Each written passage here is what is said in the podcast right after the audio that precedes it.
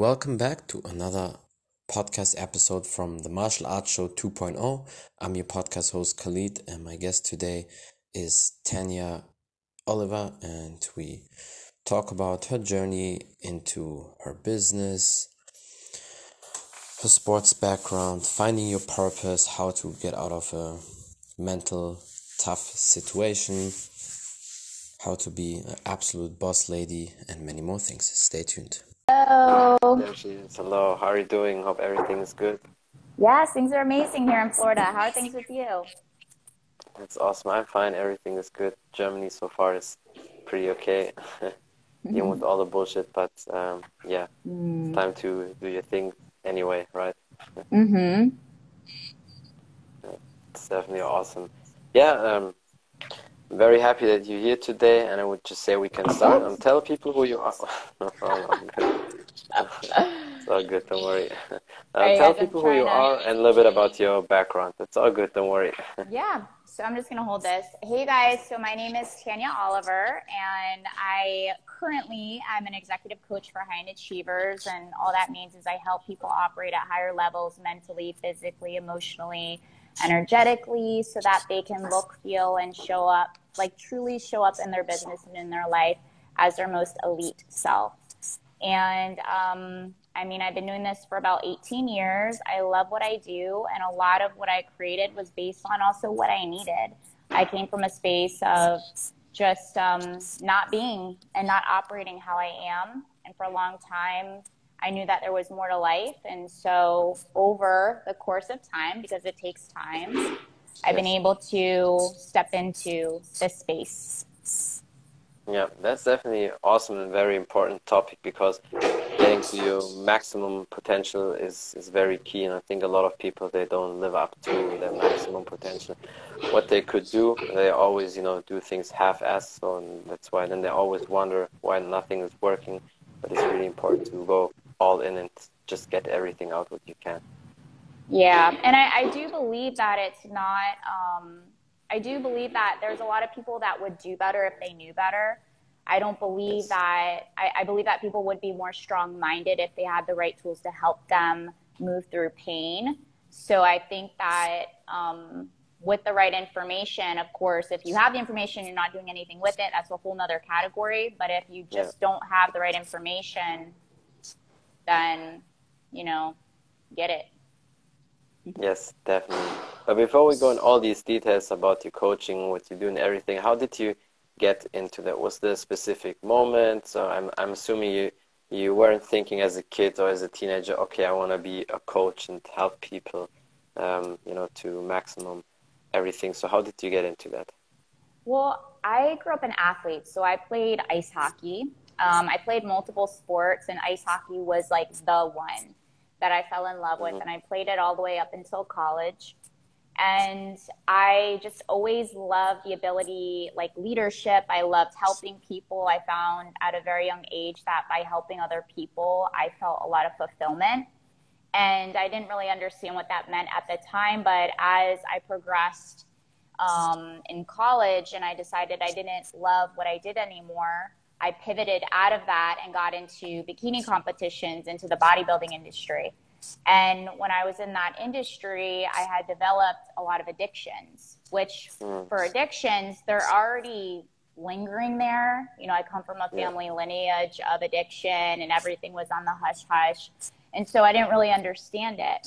I didn't even know like what that was. I just thought there was something wrong with me. There was something wrong with me and I didn't want to be here anymore. You know, I really there was two phases in life where I didn't want to be here anymore, and that was one of them. I was 22 years old, and I just was so self-absorbed. I felt like I had built this prison within myself, and I felt so trapped. I felt so depressed. I was just I didn't want to be here anymore. I was suicidal, and I started like I got into a few self-help books Mm-hmm. And I started like really emerging myself into personal growth and development.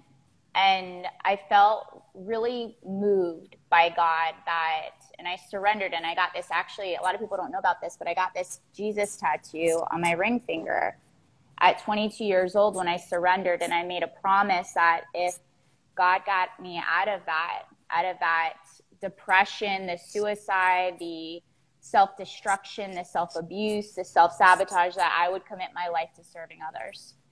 And the moment I started giving back, I started healing.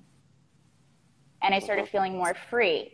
And I started feeling more fulfillment. And I started feeling more happy. And I started feeling my heart. And I started finding a purpose. And so that's how my journey began. It was like more of like an on and off and on and off until it became consistently steady. And I mean, yeah. there's a lot of ups and downs, but that was like the core of what inspired me to to get more into like serving and supporting and helping, and then expanding and allowing that to build up. Yeah, that's definitely very impressive. How did you get out of all of that? Because um, as you know, many people they can't when they're stuck in a situation like that. They give up or they they never come out the same they mm-hmm. always it's a back and forth but with you it seems like you definitely you know made it. And i know for people who are addictive or who have addictive personality they always need to be careful because you can always come back. But uh, i think with the right decision the right people around you when you do the right things um, yeah it definitely keeps you away from all these negative things. Yeah. Well a lot of things too people don't understand is addiction is just a high level of attachment we're all yes. attached to something. We all have addictive personalities um, when we have different levels uh, different levels of attachment. And ta- uh, the attachment is i need this in order to bring me uh, relief through my pain because i'm in pain right now. I'm in emotional pain. I'm in physical pain. I'm in spiritual pain. And i need something to soothe me and it gives us instant gratification. So when you understand that, I wanted like my personality traits, I need to understand things to like move the resistance out of them. And I, I realize that a lot of people are like that too, and there's just not a, not an, a lot of information. So I, I do believe that I've always been guided. I do believe in God. I do believe in intuition. I do believe that we all have the ability to tap into that with the right discipline um, and the right resources. And I do believe that throughout my life, when I that I have been guided to the right resources, people, places, and things to get me into the position where I am today. Yeah, that's uh, definitely very important to have the right guidance, and I think you definitely a big role model for many people, even if you probably don't realize that. But from what I've seen and uh, the feedback from you definitely help a lot of people. I know you will continue you. for many, many years. You're very welcome. It's it's just amazing, and um, the world needs more people like you because you know, a lot of people have anxiety, struggle with many different things, and sometimes it seems like for them, it's like they will uh, stay in that you know phase forever. Like they they can't get out. They they stuck. But you know, there's always a way out. You just have to hold on to that hope that there's got to be, and also I think the biggest thing too, um, and it took me a long time to understand this concept, is that when you really make the, the decision, when you make the decision that you are going to do whatever it takes and you're going to take personal responsibility for your wins and your losses, you will find your resources, your people, your the right book, the audio, like if you guys are here, and it will serve you and it will give you that next step. And so it, it's just making that decision that, you know what, I created this, and if I created this, I can create something else. Yes, that's definitely true. And uh, we assume we're way more powerful than than we think, but sometimes you, you need a reminder, you need people around you who remind you and push you to achieve all of that. But like I said, you've done amazing so far, and, and I know you will continue with that. Um, that's why people, you know, like you. That's why people want to enjoy your content because you always give a lot of value to them. Oh, thank you. You're very welcome. Did you grow up in Canada or why ice hockey? Because you know ice hockey is more like a Canadian thing, or is it in America big as well? yeah, um, I grew up in Florida. I'm a Florida girl. I still live in. I live in Miami right now, and um, I my brothers played ice hockey. We have family up in Connecticut, and we would spend our summers in Connecticut. And I just remember always watching my brothers play. And I was just so mesmerized. I was like hypnotized by just like the grace, but the athleticism and the, it just looked like so much fun. And I had to convince my parents for two years. I remember one Christmas, they bought me a pair of figure skates and all I wanted was a pair of ice hockey skates. And they bought me figure skates, and I cried. And then, because they wouldn't let me play, because my past history was I would get into a sport and I'd quit because I hated it. Softball, yes. soccer, like everything. I just hated it. But something about it, it just looked so graceful and fun and like a way to get your anger out and um, it just looked cool and so that's how i remember just watching my brothers and then i would go to the rink and because they saw my commitment even though they wouldn't let me play because there really wasn't a space at the time for um, girls because i was a girl at, it, at the time. I was yeah. like 10 years old. There wasn't a space for females. There wasn't a space for us. Only on the guys teams. And so one year when i was 12 they started a female ice hockey league. And so finally, um, my my parents allowed me to do it because they saw my commitment. Even though I was told no for years, they saw my commitment of going to every single one of my brother's practices, their games. I would go free skate, and um, I was just always wanted to be there. And so I think the biggest thing was they, you know, because I got rejected a lot, I just kept showing up, and eventually, it just lasted a nine year romance on the ice. Yeah, that's mm-hmm. definitely amazing. But the, but there was something very important for you already installed for the rest of your life. The commitment that you never give up, that you still push all the time. And I knew immediately when I just uh, looked at you and I saw you, I thought, okay, she definitely um, had an athletic background because for me as a mm-hmm. martial artist, as a also as an athlete, you see that immediately when somebody has an athletic background. And and I knew that immediately. And also sometimes you can see that in in the eyes of somebody, like you see their willpower, you see that it's a difference than with most people. Because, in my opinion, I've seen that many times. There's a big difference between people who are athletic or had an athletic background, or people that just normal. They never did anything because it's like between like two worlds. Like there's a definitely big difference. Yeah, I mean, it's definitely a lot, it's a it's a decision and with decisions come commitments, and with commitments come, you know, and commitment is just shown up regardless of how you feel. I mean, we would, I would spend my summers in Canada. I would spend my summers in New York. I'd spend, I mean, I was, I was really good, but there was just no space for us.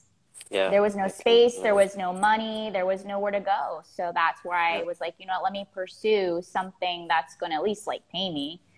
And, yeah. uh, get in there. But what are what are some core things that you see when you're actually like when you know that somebody has an athletic background, like a real athletic background, not just like a dabbler. You know, I'm talking about like a dabbler, yeah, yeah, but somebody sure who who was like actually took what they did very serious and took it to that next level.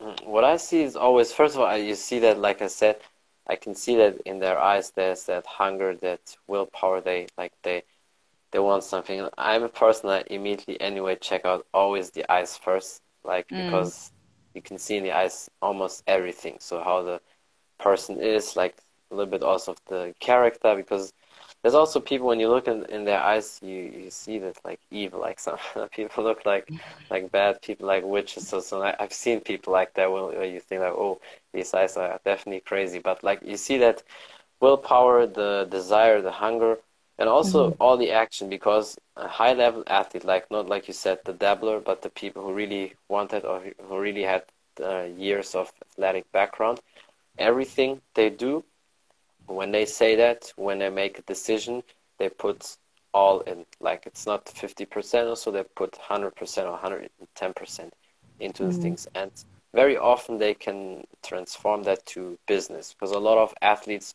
when they start the pro career immediately of course they maybe have some, some money or some help from people but immediately they build up a big business like it doesn't take that long for them because they have that desire and that, that motivation and discipline from the sports to put in the effort to whatever they do after that That's a great way to say it. Do you know why the seeds are the eyes are so critical?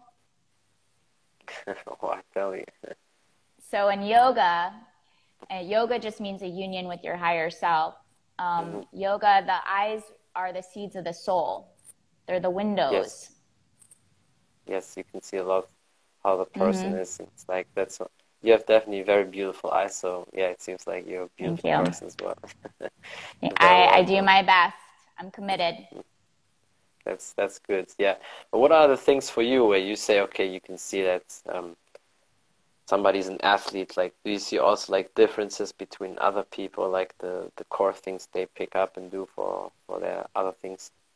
Um, it's different for me because I see I see the possibility in people. I believe in people when they don't believe in themselves. I feel like I'm the bridge and they just have to be open-minded. They have I can feel people's hearts. I can feel a lot of my stuff is also online, so I always do things through Zoom so I can see them. I can see their body language. I can see their body language says so much and yeah. I think the biggest thing is that they're um, how do I say this?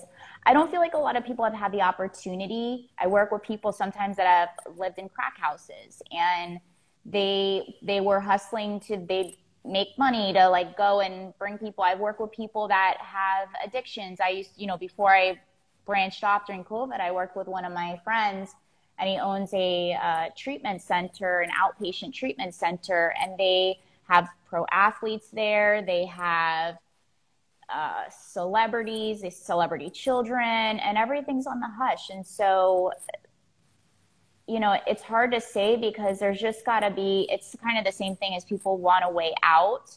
And a lot of people say they want to change, but they really don't. And that's the biggest thing that I look for, I guess, to get to the point is if somebody's willing to take personal responsibility for their life. So it doesn't really matter who they were because we're creating a brand new. And the book that I'm writing right now is called Building the New.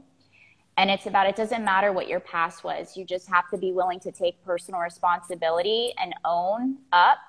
And regardless of your emotional state, make the decision to commit to yourself. Just make that promise because you're the most important person in your life you know and, and if yes. you can't own that then there's you're not living it's not living that's, yeah that's definitely yeah. true and also how can you help other people if you're not good if you're not in a good place you never bring other people up if you don't commit to the things you say if you don't you know, follow your dream and do all these things. Because um, i've seen that many times a lot of people they want to help other people but they also struggle and then it's always a push and a pull. They, they pull up maybe somebody else and then another person pushes them down because they're not stable and it's always a back and forth. So that's yeah. not help, helpful so i rather spend a little bit time on me because a lot of people say it's selfish when you do that but you have to be sometimes selfish to achieve things you want and then you can have way more people than if you just do it even in the beginning when you're not ready for that yeah, I think selfish is a word that's just really not understood. I I teach selfishness. You have to be selfish to live a life on purpose. You have to be yes. selfish to heal. You have to have your back. And a yes. lot of times people put everybody else in front of them and it just creates resentment and I see this a lot especially in women. Because women yeah. have been trained even like generationally to put others' needs before their own and yeah. and you have to in order to like serve others and the, this quote changed my life and i always share it with people and i wish i always forget who had um, posted it but it wasn't me and she says um, in order to gosh i have it like posted and I already like blanked out on it she said selfishness is giving the world the best of you versus what's left of you. Oh, self care, not selfishness, which is kind of like the same thing. Self care is giving the world the best of you versus what's left of you. Yes. And I think it's just a really great way to um, think of it like that. Mm-hmm. Yeah, definitely. It's, it's very important. So I think a lot of people should take more of your selfish courses. because it is important. You can well, never help other people. It's how to take care of yourself, like how to get yes. on your own team, how to become an asset to yourself versus a liability. how to get on your own team mentally, physically, emotionally. You were there. I did a post yesterday on that. I was even like putting myself down yesterday as I'm training because I had to recover and I took a week mm-hmm. off from the gym from not feeling well. And um, I was like, the voices, and I'm like, chill out, girl. Like, you're here. You got yeah. this. You know, like, feel your muscles. You know, like, listen to a podcast. But yeah, yeah you, you got to learn to have your back. That's that's definitely true, and you also need to be in control of your diet, and also need to do some self care for you and your body because a lot of people they don't do that, and I know there's uh, successful people are in the world who are overweight and fat and have money, whatever. But in my opinion, they're still like guys like Brett Lee also say they're still not really successful, but because there's one part of their life where they don't really take care. And I, remember even the video when when uh, Wes Watson, and he's a very straightforward guy, so kind of like me. I'm also very blunt. I know many people don't like it, but I don't care. he said yeah. like when when guys in the photos or pictures even if they have success and money, they always have to look like, okay, does my belly look weird from that angle or that angle? Like, especially the politicians or so, because they're so fat and so out of shape. It is, it is very important to take well, care of yourself. Those are those are what you call presenters. You can put on a show and be a presenter and there's a lot of people in the public eye mm. that are presenters and when i work with people as from a lot of extremes um, and somebody had asked something about in here, like if you can't help people who don't want help, why should we still reach out? If you don't want help, don't reach out, is what I'm saying. Yeah. You know, if you made the decision you don't want to change, you want to stay in your suffering and misery, that's a decision. Nobody can help you unless you're ready to take personal responsibility. That's what it comes down to. That's what change is about. Change is I am taking ownership over my life, over my happiness, over my joy, over my health, over my mind, over my body. I take ownership. I am responsible, yes. nobody else. Um, but I wanted to address that because I think it's a really important question. That was a great question. Yeah, definitely. You see people, they, they also think.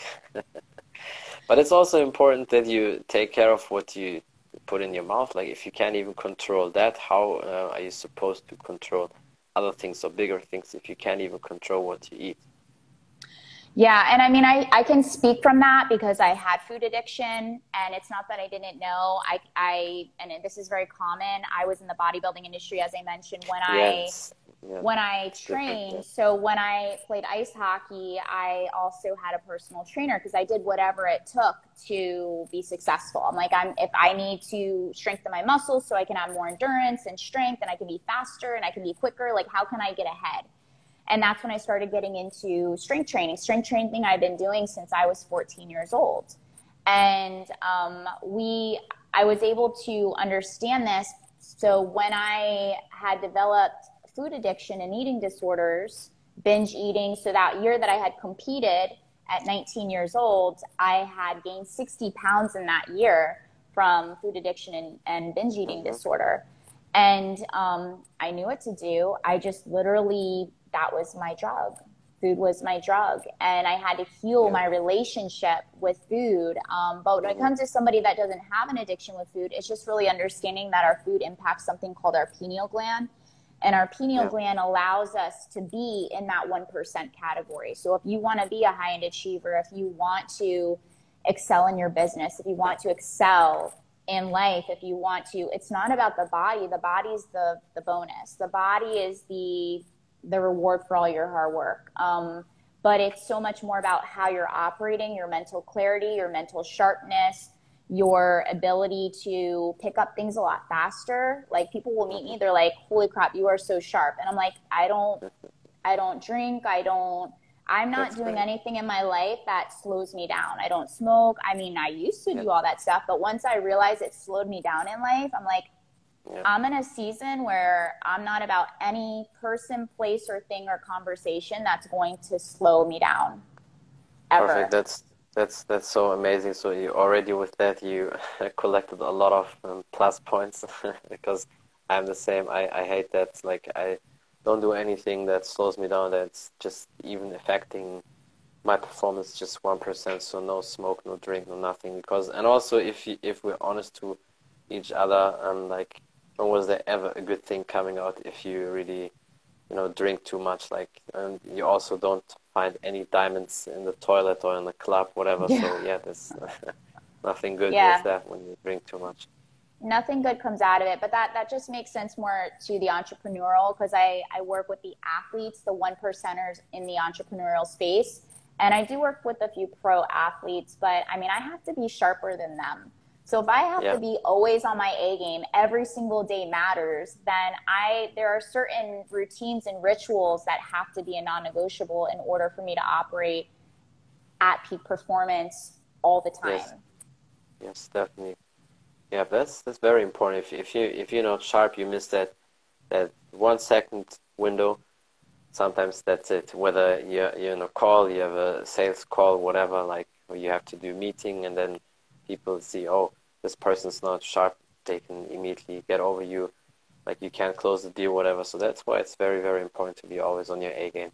Yeah, it's beyond a game though. I mean, like when you're dealing with somebody, I mean, everything I think is very critical. If you look at everything as in life as important, and even if it's something silly, you know, like being on top of things that you got to pass mess cleanups and stuff. But when you're having conversations, success leaves clues, and people say things, and if you're not attentive to what they're saying and you're not fully present, you're going to miss out on those critical things that the information you could have given them could have just changed their life.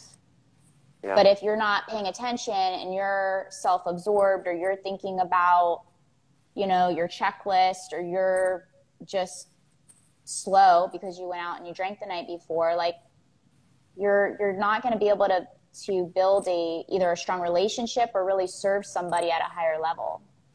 Yes, definitely. That's that's so true. And there's one question that came in my mind when you talked about ice hockey, because I know that's very common, at least with the guys. But did you also have any brawls or fights like on, on the ice field? I definitely had a lot of anger in me. A lot of people look at me now. They're like, "You're like the kindest, like sweetest, calmest. You're you are so calm." Um, but yeah, I had a lot of anger that I had to work through as a child, and it was a healthy outlet for me. So sports and exercise, and I didn't understand it at the at the time, but it was a very healthy outlet to help me manage my emotions, to help me process my emotions, to help me move my emotions. And so that's why I'm such an advocate on movement because exercise's main placement is to help us to quiet the chatter of the mind, to help us with intense triggered emotions and True. and to move them in a healthy way. Yes. That's definitely very important. I mean, I can 1000% relate to that, especially as a martial artist and as a guy, you probably always have some some demons or beasts inside of you. I know probably you ladies have it also, as well, maybe some little dragons or so whatever. But you no, always but need I, to I call think them.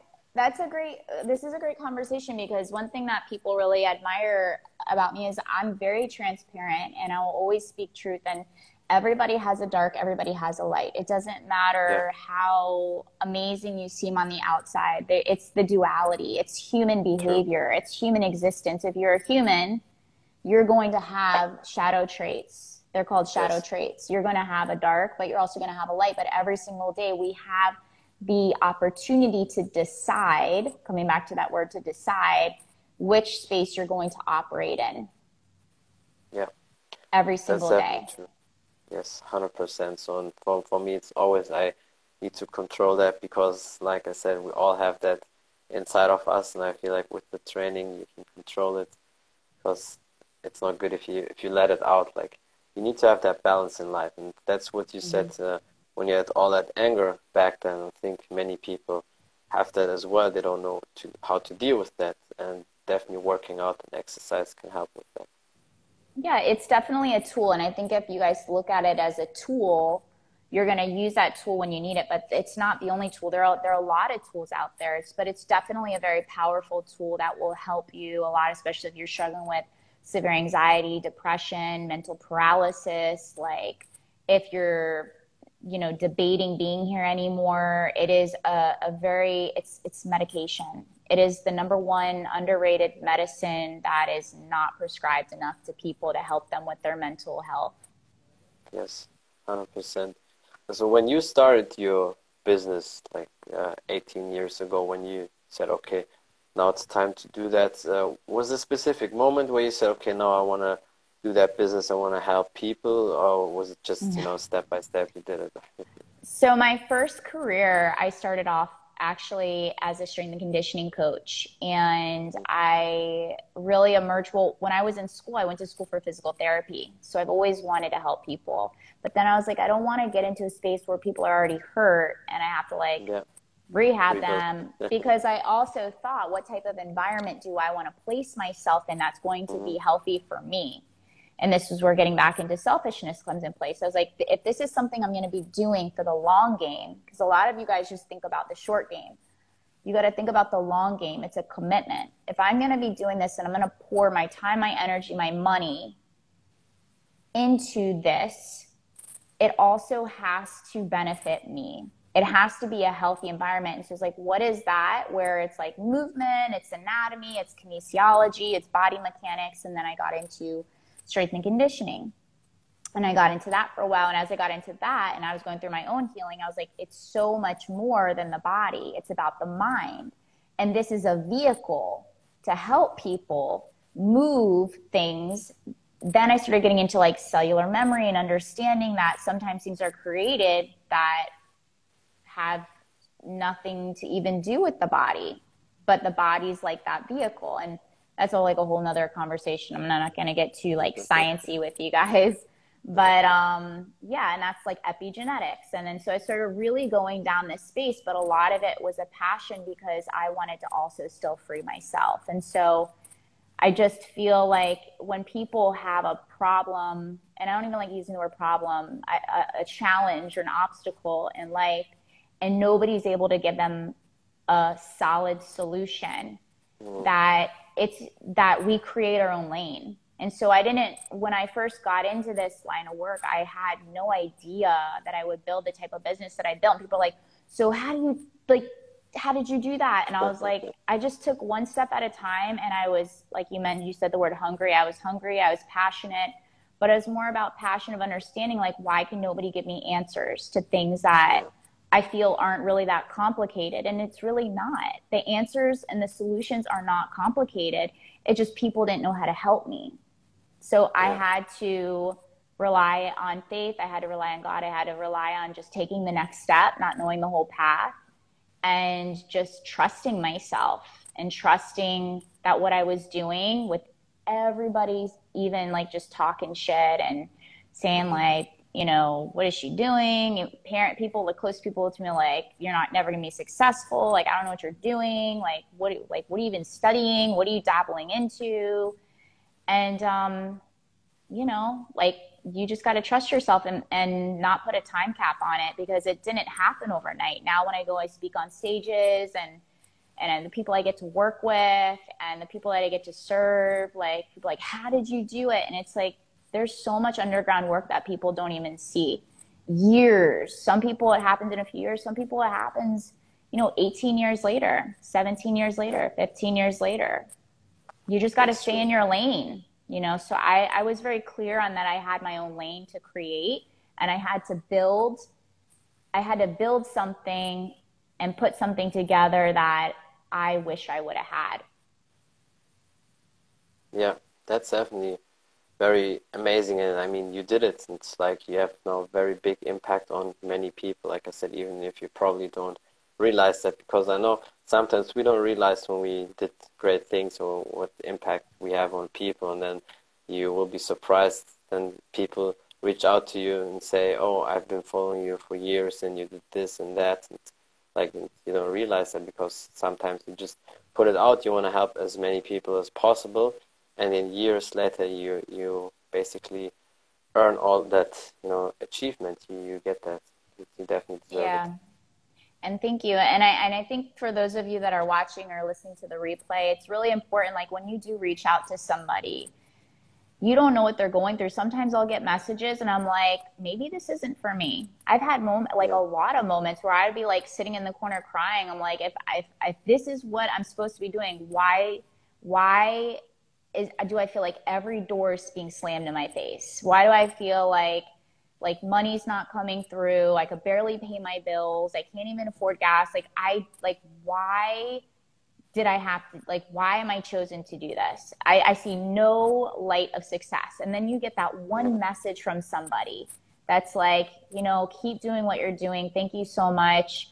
Um, I, I it, it's like I love hearing you speak. I love like that. That's all somebody needs is to hear that. That's the sign. So you know, when you guys don't know if you should reach out to somebody and you look at them at such a high space, like, like those words of encouragement is what keeps us all going. We're all human. You know, we're all in this together. True. Just some some are focused and some aren't. Some know what they're supposed to be doing, some don't.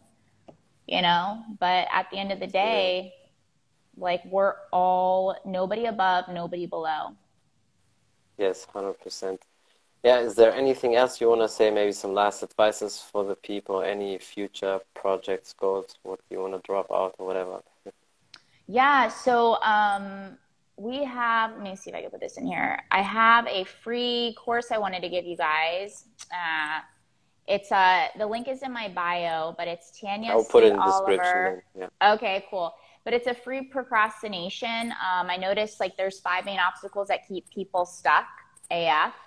And one of the obstacles is procrastination. And a lot of people don't understand procrastination is a way to regulate our emotions. And so we created a free chart here. We created this free chart for you guys.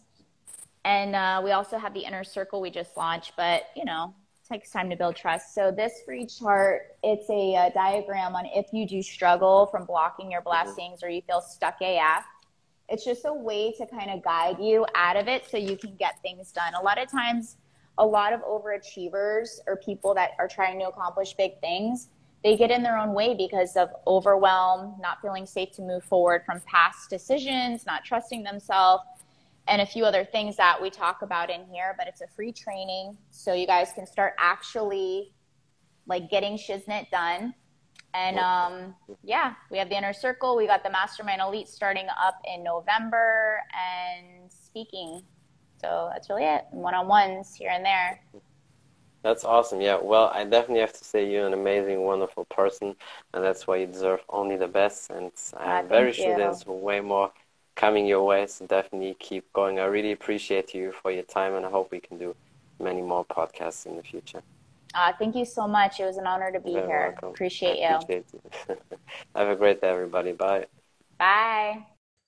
That's it from the Martial Arts Show 2.0. I'm your podcast host, Khalid, and my guest today was Tanya Oliver, and we talked about her journey into her business, her coaching, some tips and advices for the people, how to be an absolute boss lady, her athletic background, some tips and advices for the people how to find your purpose and many more things.